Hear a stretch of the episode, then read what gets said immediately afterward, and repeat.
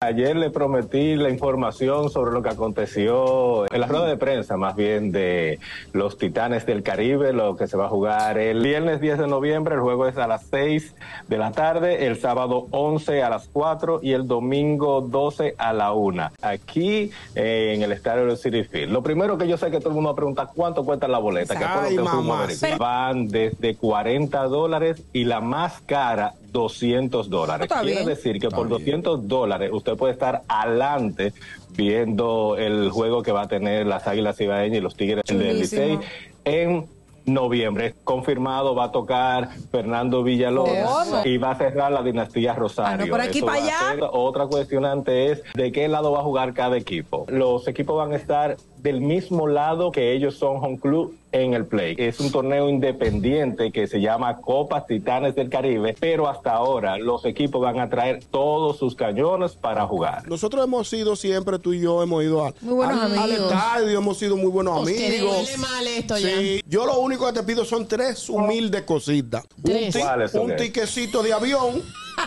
un hotelcito para quedarme esos tres días y tres taquillitas para ir a ver los VIP. juegos. Esas tres Ya. cositas que te pido a ti son Oye. Y si aparecen 20 pequeñas, tú la coges. Y si aparece una pequeñita, un pedacito de pizza, yo me la como ya para sacrificarme. El gusto, el gusto de las 12.